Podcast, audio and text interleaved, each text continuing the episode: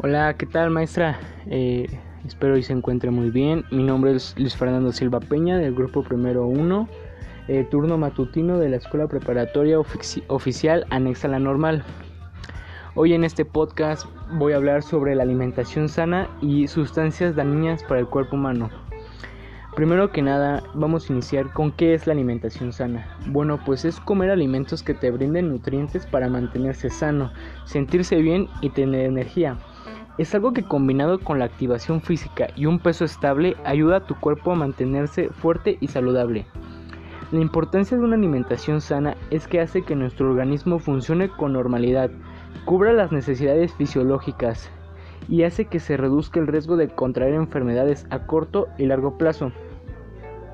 Pero así como esto nos hace bien, también, en la comida podemos encontrar sustancias que si se comen en altas cantidades pueden afectar a la salud. Algunos ejemplos de estos son el mercurio, es un metal que se encuentra en el salmón y el atún, que si se come desmoderadamente puede afectar el sistema nervioso y el desarrollo del cerebro. El segundo son las hormonas, como tal no se encuentran en el animal, pero es muy común que los animales les inyecten distintos tipos de hormonas, tales como el cerdo, la vaca, etc. Algunos de sus efectos es que pueden producir desajustes en el cuerpo y otro tipo de enfermedades. El tercero es el bromato de potasio. Se puede encontrar en la harina del pan. Sus efectos es que puede ser cancerígeno, así como producir tumores en los riñones. El cuarto es el BHA y el BHT. Es una sustancia conservadora que se le agrega a comidas, sobre todo a la comida frita empaquetada, sus efectos en grandes cantidades puede provocar dificultad en la digestión. El quinto y último es el bifesnol. La podemos encontrar en botellas, toppers y latas.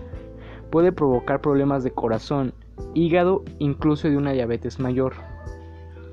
Y bueno, para concluir, la conclusión que me llevo yo de esto es que la alimentación es importante para mantenernos enérgicos al igual que productivos.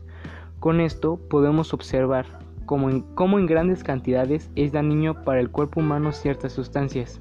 Todo está en tener una dieta equilibrada y saludable. Y hasta aquí el podcast de hoy. Mi nombre es Luis Fernando Silva Peña, del Grupo Primero 1, Turno Matutino, de la Escuela Preparatoria Oficial Anexa a la Normal. Que esté muy bien. Hasta luego.